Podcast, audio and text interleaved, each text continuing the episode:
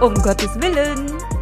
Marisa, also so wie du mich heute hier anschaust, ich glaube, so haben wir noch nie Podcast aufgenommen. Ähm, Glaube ich auch. Wie, erzähl doch mal Ein kurz, was, verspätet. was hast du in deinem Gesicht? Ähm, ich sitze ja gerade unfreiwillig äh, zu Hause. Mm, Und gestern habe ich mich da sehr drüber geärgert. Und heute bin ich so an dem Punkt, wo ich sage, ich mache jetzt hier einfach das Beste draus. Äh, und sitze mit Gesichtsmaske hier. und habe gedacht, ich mache ja einfach jetzt mal den Podcast auch als bisschen als Me-Time, äh, damit die Gesichtsmaske gut einwirken kann. Und äh, dann wasche ich die jetzt gleich dann nach der Folge ab.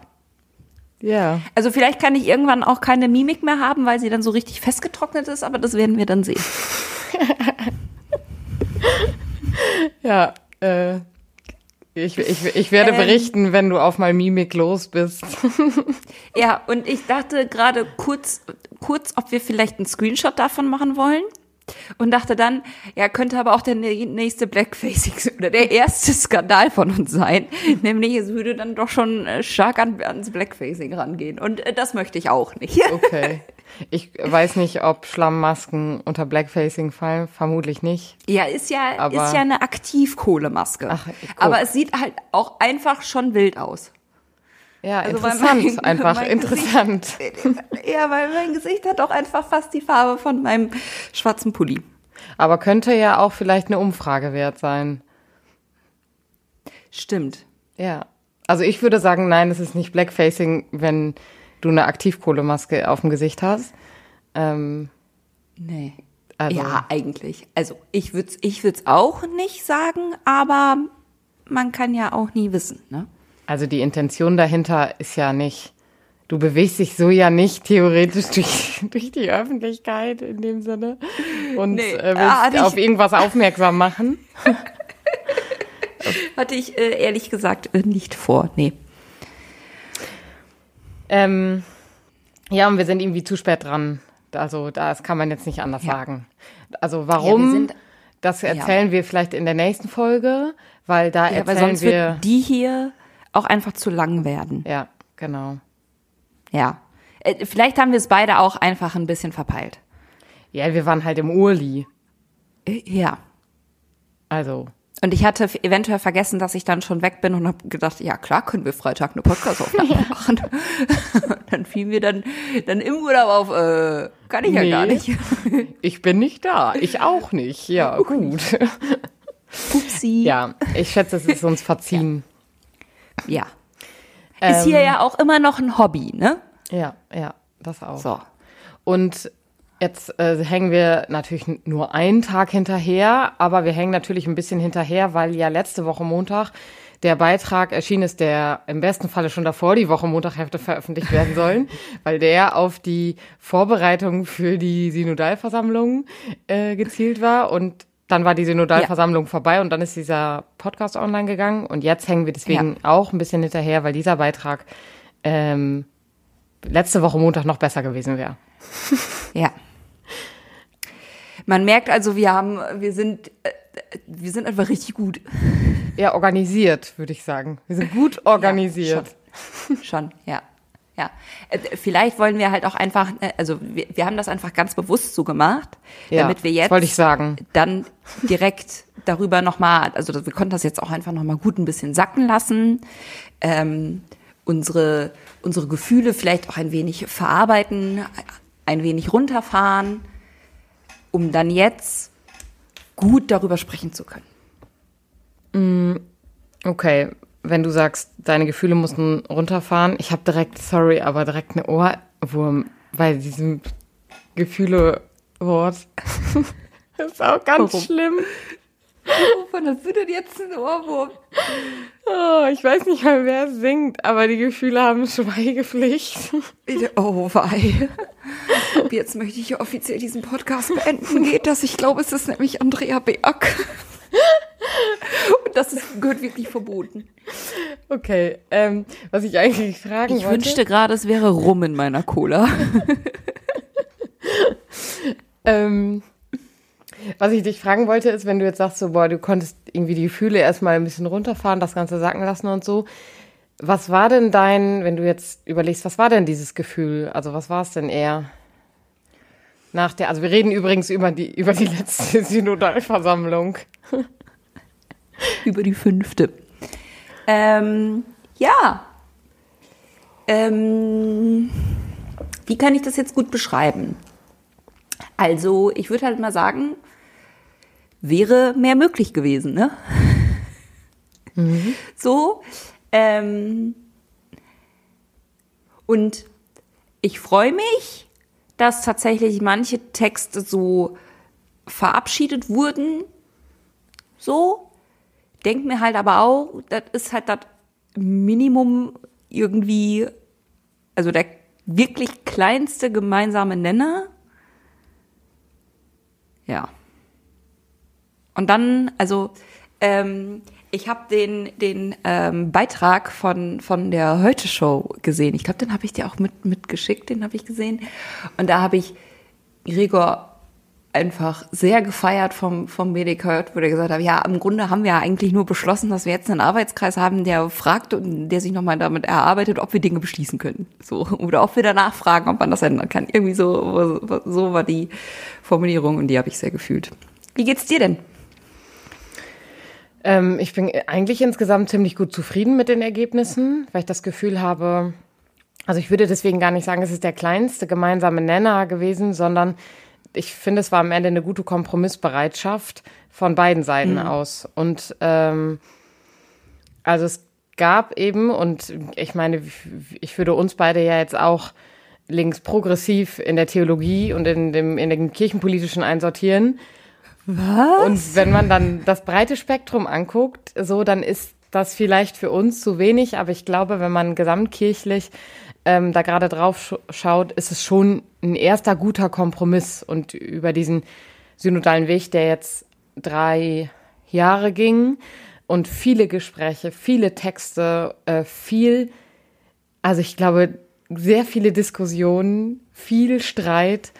Ähm, und am Ende auch viele Enttäuschungen, die damit einhergingen bei diesem, bei diesem synodalen Weg, war es, glaube ich, eine gute letzte Versammlung, weil es eben nicht diesen Moment gab, wo Menschen äh, so stark enttäuscht wurden oder zurückgeworfen wurden, sondern irgendwie geschaut wurde, okay, wie können wir jetzt tatsächlich das Ding hier gemeinsam gut abschließen?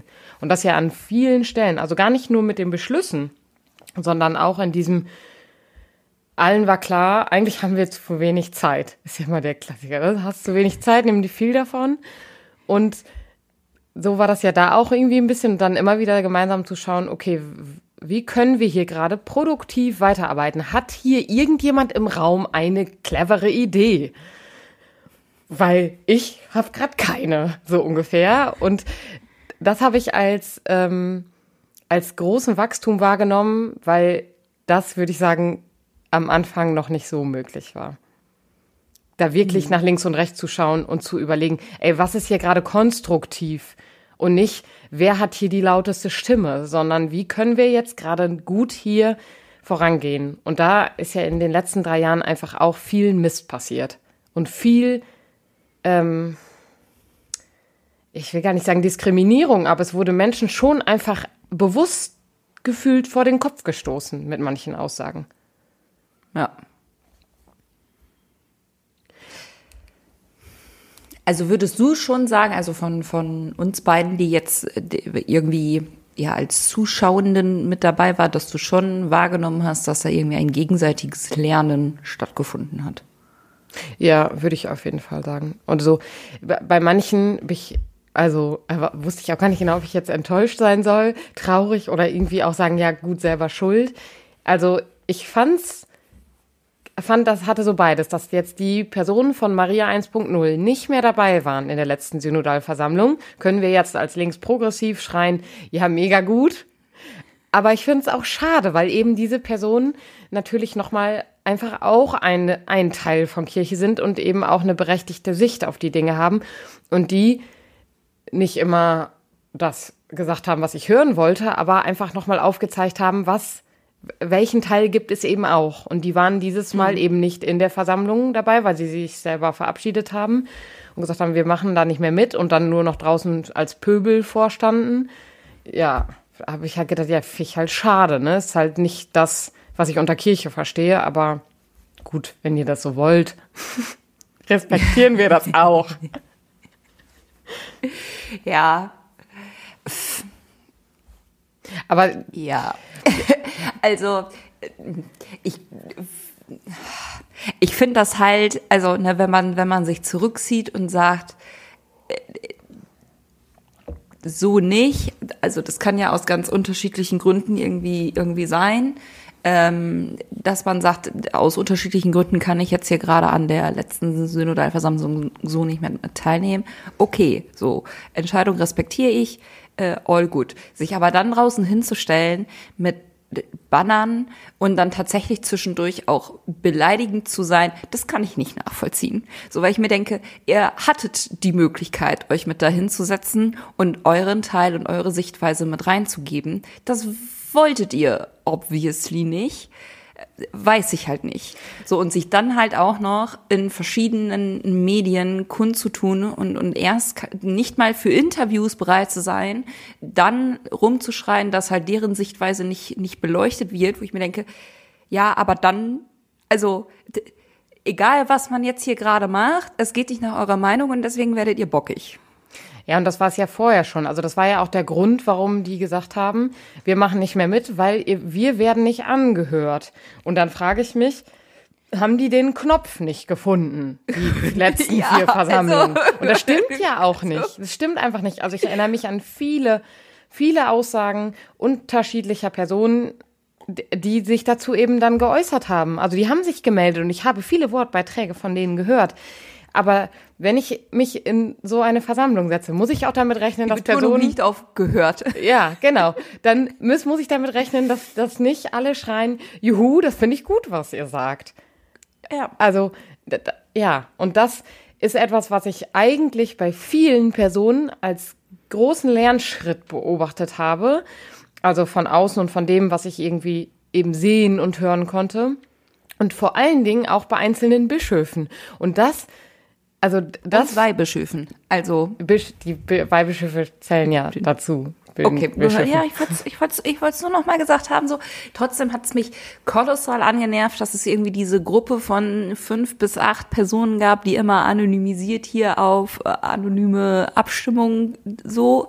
Da dachte ich mir ja, also so funkt also so funktioniert für mich irgendwie Demokratie. Also aber also so funktioniert das Abstimmen in einer Versammlung, wenn du irgendwie ein gewähltes Mitglied bist und Repräsentant von einer unterschiedlichen Gruppe irgendwie bist, funktioniert für mich halt so nicht. Ähm und ich hab's, also man hätte eigentlich auch ein Trinkspiel mal draus machen können, oder? Das jo, auf jeden Fall. an die Geschäftsordnung stellt. Aber eine offene Wahl. Diese fünf Personen, die das, die sich da anonym äußern wollten, die sind ja nicht anonym. Das ist ja das Peinliche daran. Die sind nicht anonym, weil die haben vorher sich ja schon geäußert, weil sie einen Brief an den Papst geschrieben haben. Und deswegen sind diese Personen leider auch nicht anonym. Also ja. so schön, wie die anonym sein wollten, aber alleine mit dieser Aussage, wir wollen jetzt, dass ich habe fünf äh, Stimmen auf dem Zettel für die anonyme Abstimmung, wo ich so denke, Alter, lies sie vor, jeder weiß, wer diese fünf sind. Also für alle die, die jetzt zuhören, ist äh, es tut also tut nichts zur Sache, dass ihr jetzt nicht wisst, wer die fünf Personen sind. So schwamm drüber, würde ich sagen. Dann sollen sie halt die fünf sich halt weiter wehren. Aber eben die, also viele Bischöfe haben ja diesen diese vielen Schritte ähm, auch eben als Bereicherung, als Lernen angenommen. Und deswegen habe ich bei wirklich ein, zwei Bischöfen eine große Veränderung wahrgenommen von der ersten Synodalversammlung und der letzten. Also sind Äußerungen von Kardinal Marx gefallen. Ich war fast vom Sofa gekippt, wo ich so dachte, Alter, wie nice ist das, was der gesagt hat? So, am Anfang war ich echt wirklich nicht Fan von ihm. Und ich bin, also ich bin immer noch nicht Fan, aber ich fand es zumindest am Ende, Ende gut, was er gesagt hat, wo ich dachte, krass also mich würde interessieren, ob er das selber reflektiert und sagen würde, ja, ich, ich höre mir das nochmal an, was ich da gesagt habe und das, heute würde ich das anders sehen. Also Ja, äh, was ich, also, was ich generell so spannend finde, zum einen muss ich gerade irgendwie an meine Pädagogikprofessorin von, von damals irgendwie denken, weil lebenslanges Lernen so, man lernt niemals aus.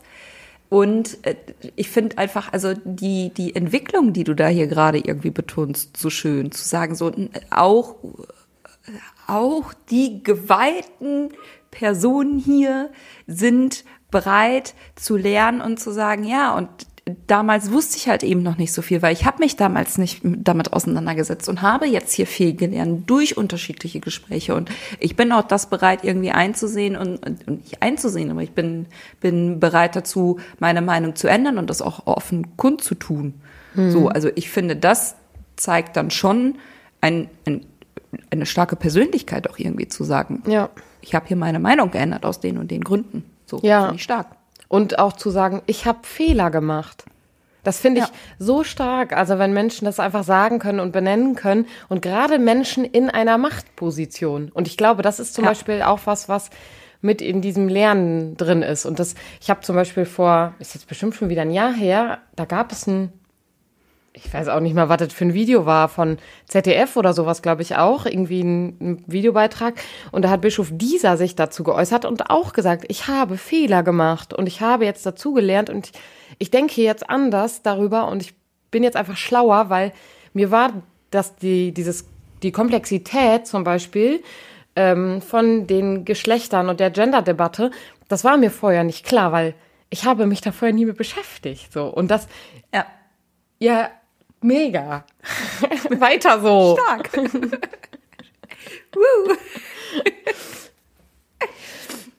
und ich habe eben ähm, gesehen, und ich äh, weiß, dass es in unserem Bistum auch der Fall ist, also im Bistum Osnabrück, gibt es inzwischen ja auch schon schnelle Veränderungen, also schnell im Punkto, wie schnell verändert sich Kirche?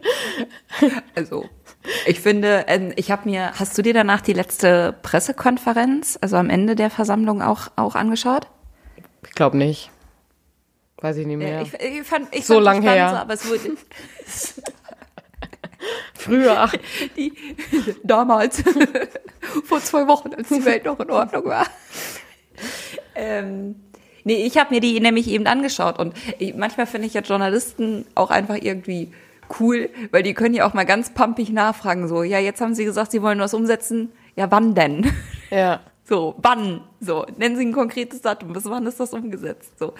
Ähm, und da dann irgendwie zu hören, dass, dass Osnabrück als auch Limburg das jetzt wirklich sehr schnell umsetzen wollen und Osnabrück ja gerade auch schon Personen im Taufkurs irgendwie hat, ähm, und dass das dann bis Ende des Jahres irgendwie steht und läuft, so dann hoffe ich natürlich, dass jetzt das auch relativ schnell andere Bistümer dann noch mit, mit nachziehen mhm. und dass jetzt auch schnell ein, ein Vorbereitungskurs irgendwie für das Ehesakrament ähm, mit auf die Beine gestellt wird, dass auch das irgendwie mit angeboten werden kann. Und ich glaube, dass das äh, am, unterm Strich am Ende für alle einfach eine Bereicherung ist. So, weil diejenigen, die tatsächlich irgendwie eine Eucharistiefeier während ihrer Hochzeit haben wollen, die werden ja auch weiterhin immer noch mit dem, mit dem Priester sprechen. Mhm. So, und bei dem Priester dann anfragen. Aber Personen, die halt irgendwie dazu nicht so eine Verbindung haben und sagen, aber ich möchte irgendwie trotzdem kirchlich heiraten, aber mir reicht halt eine Wortgottesfeier halt auch völlig aus, äh, ist ja mega schön.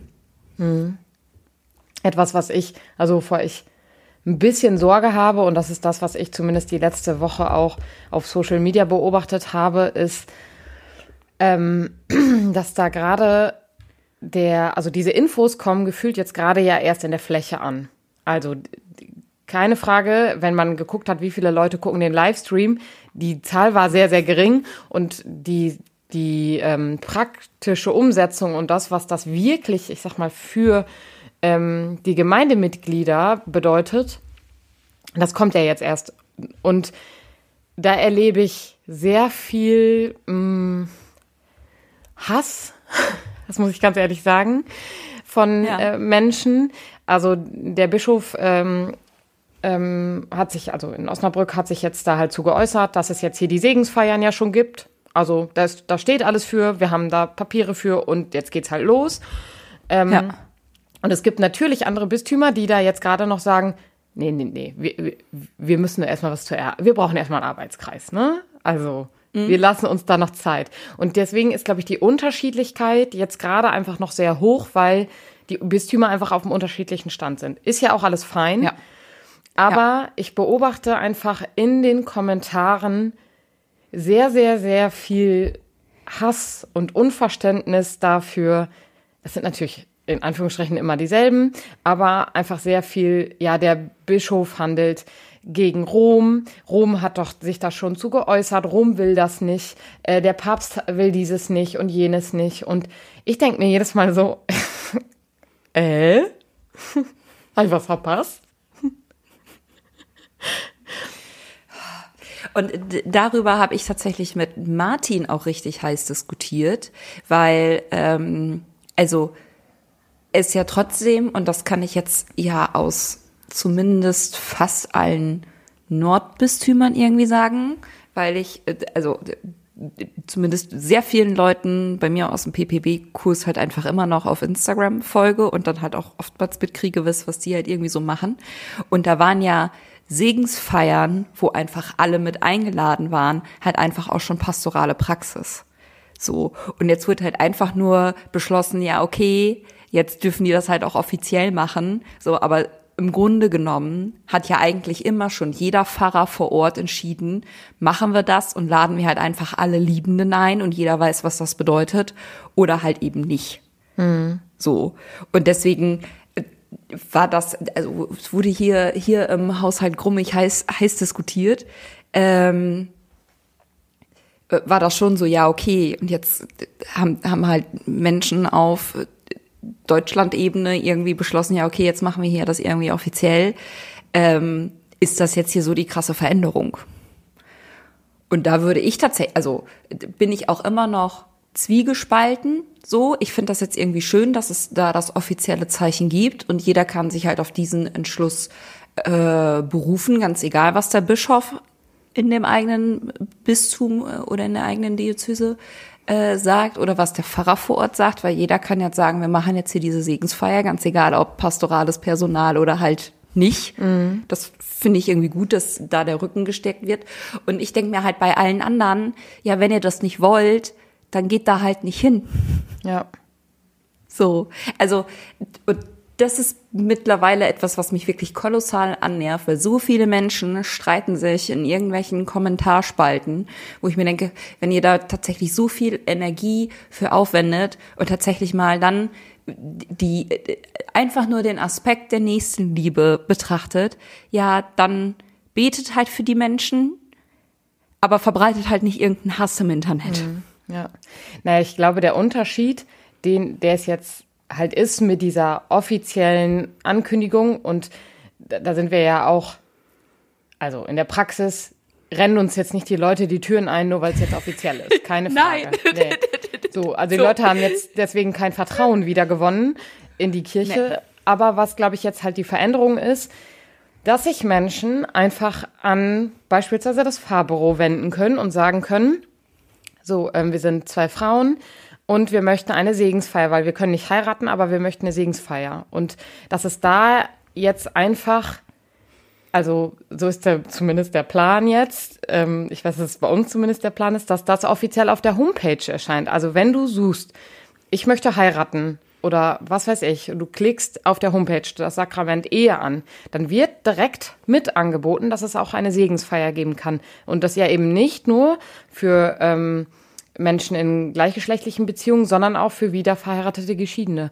Und das finde ich, das ist, glaube ich, ein, einer der großen Fortschritte, die ich sehe. Und das erhoffe ich mir dadurch, dass, dass es da eben bei vielen ähm, Fahrleitungen jetzt diesen, diesen nächsten Schritt gibt, das auf die Homepage mit aufzunehmen, dieses, das mit in Gespräche aufzunehmen, dass Menschen das Gefühl haben, okay, ich habe jetzt, also ich weiß jetzt offiziell, ich kann mich da wenden und ich muss nicht überlegen, darf ich das bei diesem Pfarrer und bei diesem nicht, sondern ich habe Ja. das Recht darauf. Ja. Und das ist, würde ich sagen, die, die Veränderung, die es jetzt dadurch gibt, mit dem Blick auf die Weltkirche. Also, das ist ja der, der, das klassische Argument, so weiß ich nicht, die deutsche Kirche, die geht da gerade vielleicht diesen Schritt, aber ich würde sagen, wir sind halt schon lange auch da nicht die Einzigen. Ja, und das fand ich tatsächlich auch noch mal spannend. Ich habe mir äh, im Nachhinein noch unterschiedliche Interviews angeguckt von, oh, da gab es doch diesen ganz speziellen Begriff, oder nicht, von den, den Beobachtenden aus anderen Ländern. Mhm. So, und da war jemand aus den Philippinen mit dabei, da war jemand aus Schweden mit dabei und also aus den unterschiedlichen Ländern. Und besonders spannend fand ich äh, da auch noch mal den den O-Ton von der Dame aus den Philippinen, die mhm. gesagt hat, äh, ne, also diese Frage stellt uns so in unserer katholischen philippinischen Kirche irgendwie nicht, weil sie halt schon so frauenlastig irgendwie ist und weil wir Frauen das eben aber schon alles machen. Aber es ist mega gut, dass sich Deutschland damit beschäftigt, weil diese Entscheidungen ähm, Auswirkungen haben. So und gerade also wenn ich, also so wie ich das mitbekommen habe, ist auch die philippinische katholische Kirche eine sehr konservative Kirche, mhm. ähm, die sich diese Fragen halt auch stellen, nur halt anders. So. Und das ist ja immer mit das größte Argument, so, ja, aber Deutschland ist da, ist da irgendwie alleine auf dem Weg unterwegs. Wo ich mir denke, nein. Auch der Bischof aus Antwerpen hat ein mega starkes Statement dazu ja, gegeben. Ja, so. Stimmt. Und dass das halt einfach etwas ist, was in Brasilien diskutiert wird, genauso wie auf den Philippinen und halt hier in Europa. Äh, das muss halt, glaube ich, an manchen Stellen halt noch irgendwie ankommen, aber das tut es, glaube ich, so langsam. Mhm. Und dass sich halt eine Weltkirche nicht überall gleich bewegen kann, ist halt auch klar, weil wie willst du das machen? So, aber wenn die Fragen unterschiedlich in den unterschiedlichen Ländern diskutiert werden, muss sich halt irgendwann auch grundsätzlich nochmal damit auseinandergesetzt werden. Und ich glaube, ja. das ist dann das Wichtige. Und das hat Betzing dann nachher in einer, in einer Videokonferenz halt auch gesagt, so, ähm, wir sind schon lange über äh, den Punkt heraus, dass halt irgendeine Kongregation das in irgendeinem Hinterkämmerchen besprechen kann und dann nachher mit irgendeinem Statement rauskommt und sagt, ja, geht oder geht halt nicht. So, das sind mittlerweile Themen, die auf einer Weltsynode besprochen, äh, diskutiert mhm. und beschlossen werden müssen. Ja.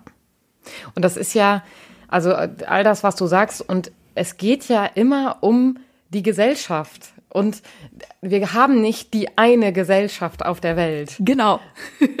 so. Und deswegen. Also was? Also, denke ich mir halt auch, und wir sind halt gerade an diesem Punkt angekommen, also auch mit diesem, wir können das nicht mehr alleine beschließen. Und das haben wir ja jetzt auch gemerkt bei der Synodalversammlung und in der letzten Podcast-Folge schon darüber gesprochen. Was passiert, wenn die Bischöfe sich jetzt immer noch zurückziehen und einfach Dinge entscheiden und auf mal mit Dingen um die Ecke kommen, die eben nicht transparent gemacht wurden vorher. So die nicht, also wir, ja. wir sind an einem Punkt, an dem wir Kirche, Kirchenpolitik transparent und öffentlich gestalten müssen.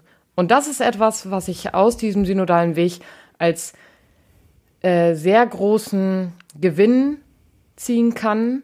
Wir diskutieren öffentlich darüber und wir diskutieren weiter öffentlich darüber, weil der synodale Weg ist in dieser Form zwar abgeschlossen, aber in der Form, wie wir weiterarbeiten in der deutschen Kirche, sind wir ja noch lange nicht fertig.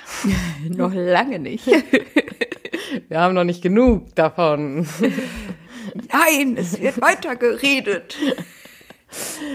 ähm, und da, also da freue ich mich einfach, dass das deswegen irgendwie einen Gewinn hatte. Ähm, und wenn, also ich habe nochmal gedacht, wenn ich daran denke, dass vor drei Jahren dieser synodale Weg entstanden ist oder gestartet ist mit dem Blick auf die, auf die Studie, auf die MHG-Studie. Also der hat ja, ja, das hat ja einen riesen Rückschritt warum überhaupt dieser synodale Weg gestartet ist. Und mit dem Blick darauf, wir müssen jetzt was verändern, weil in unserer Kirche, da geht's nicht nur Läuft strukturell bergab, sondern wir haben auch verdammt viel Mist gebaut. Und da müssen wir jetzt ja. Vertrauen wiedergewinnen. Und ich glaube, wir, es wurden jetzt schon ein paar Wege geebnet dafür, dass dieses Vertrauen wiedergewonnen werden kann.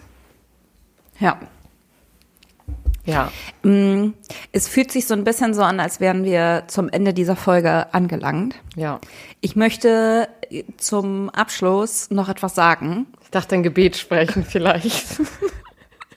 ähm, ähnlich. So. ähm, die Frage ist, ob du noch etwas zu sagen möchtest. Oder nee, ich bin jetzt gespannt auf deine Worte. ja, weil ich möchte mich bei allen Teilnehmenden vom synodalen Weg äh, einmal bedanken. So, ähm, ich weiß, wie anstrengend demokratische Sitzungen sein können. Ähm, und möchte, ja, einfach Danke sagen für alle die, die da geblieben sind. Danke sagen für alle die, die den Mut nicht verloren haben, die da geblieben sind, weiter diskutiert haben, obwohl die Frustration im Raum war, die über ihre eigenen Grenzen hinausgewachsen sind. Ähm, danke, dass ihr den Prozess so gestaltet habt. Ohne euch wäre das wirklich nicht möglich gewesen. Ähm, ich möchte dir danken, Eva, weil ich weiß, dass oh. du das nochmal deutlich fleißiger äh, mitverfolgt hast als ich und mir dann immer richtig herrlich auch einen, einen Live-Ticker äh, mitgegeben hast. Ähm, ich glaube, das waren spannende äh, drei letzten Jahre und ich finde es einfach grandios, Teil von Geschichtsschreibung irgendwie mit zu sein. So, weil irgendwann in 20 Jahren, keine Ahnung, können wir nochmal sitzen und sagen, so, wir waren bei diesem Punkt mit dabei. Und das finde ich einfach wahnsinnig schön. Danke. Ich danke auch. Ich habe nichts hinzuzufügen. Okay. Sehr gut. Dann ähm, danke, dass ihr alle zugehört habt. Ähm, folgt falls uns. Ihr mehr von uns, falls ihr mehr von uns hören wollt, folgt uns hier gerne. Dann tauchen wir nämlich direkt auch immer, werdet ihr direkt informiert, falls eine neue Folge von uns online gekommen ist. Folgt uns auch gerne auf Instagram. Falls wir da mal irgendwie ein bisschen zu spät dran sind mit einer Folge, geben wir auch da immer Bescheid. Wir wünschen euch eine schöne restliche Woche und bis nächste Woche Montag. Gebt uns noch fünf Sterne. Tschüss. Tschüss.